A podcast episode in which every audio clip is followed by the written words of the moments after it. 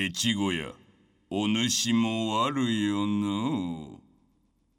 えー、5月24日水曜日の22時を迎えました。こんばんは。藤村忠久でございますと、えー、今のセリフはですね、えー、先日まで私あのー、役者舞台立っておりまして、えー、まずはあの大阪で行われた藤村源五郎一座戦国共有列伝、えー、その中の越後屋の一節でございました。定番でございます。お芝居をやってるとですねあの数々の失敗がございまして今回の時代劇では私白旅を履いていくべきところをビルケンシュトックのサンダルを履いて舞台に出てしまったという、えー、そういうこともございまして、えー、その後ですね、あの今度は東京でやっておりました、えー、札幌の劇団稲田組鮭とジジイと駅と、えー、これの東京公演やっておりました。この時も失敗をいたしました、えー、本来次に言うべきセリフを先に言ってしまったという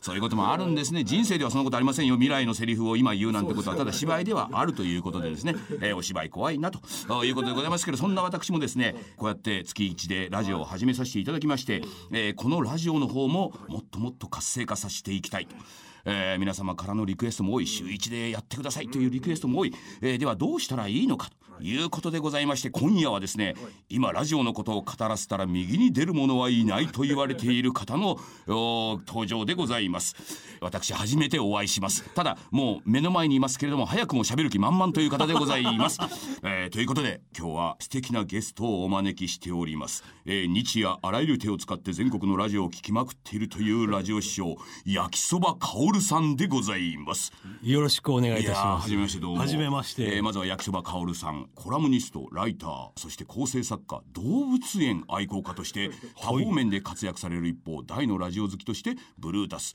別冊角川雑誌ケトルなどでラジオ特集を担当するラジオ師匠と。ありがとうございます。誰が言ってんすかラジオ師匠って。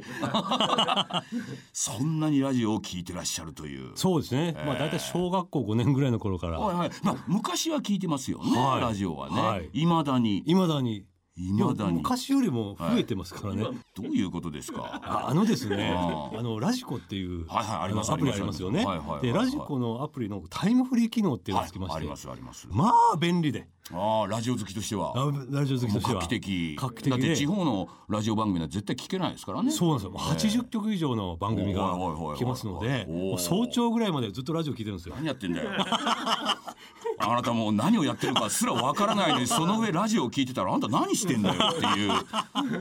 ことでございますけど今日はこの方にですね私もまあねテレビをやってて、はい、それからお芝居もやり、はい、ということの中こうラジオにも手をつけてしまって、はい、ではこのラジオに手をつけるにあたってどんなことがね、はい、えー、今ラジオで起こってるのかそれから今後どういうことになり得るのかというその希望の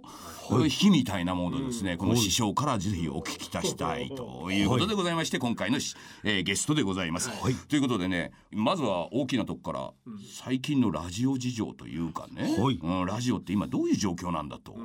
まさにですね、うん、で今までは、うん、そう例えば一県につき一つ AM 局があって FM 局が一つありまして、はい。はい、まあ、県をまたいでしまうとなかなか電波が届かなくてですね、ね、っていう状態だったんですね。うん、なのにそれこそラジコの登場のおかげで、はい、まあ、これ有料で入れば全国のラジオが聞けるようになったんですよ。そこでですね、まあ、この番組もそうだと思う。ヒゲ千一もそうだと思うんですけども、まあ、全国から我も我も、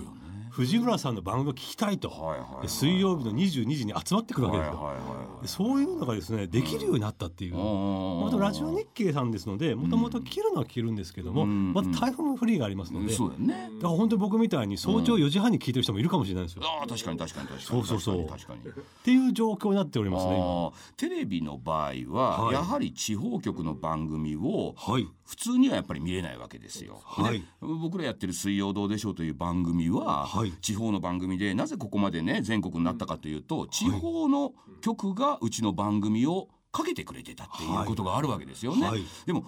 このラジコという機能によってその、普通であればじゃあ青森の番組を仙台の放送局の人がかけてくれるとかっていうのはあるんだけど、どんなところでも聞けるというのはまだテレビにはこれはないわけですよ。その点ラジオは思い切ったことやったなっていう、はい、これが基地なのか今日なのかね。でもね一つチャンスなのは、うん、例えば今までは例えば地方の放送局詰めてた方がこういう番組をやりたいと、うん、30分番組でその地方で活躍しているミュージシャンの番組をやりたいとなった時にやっぱりそこの県から例えば山口県だったら山口県から外になかなか飛んでいかなかったんですよ。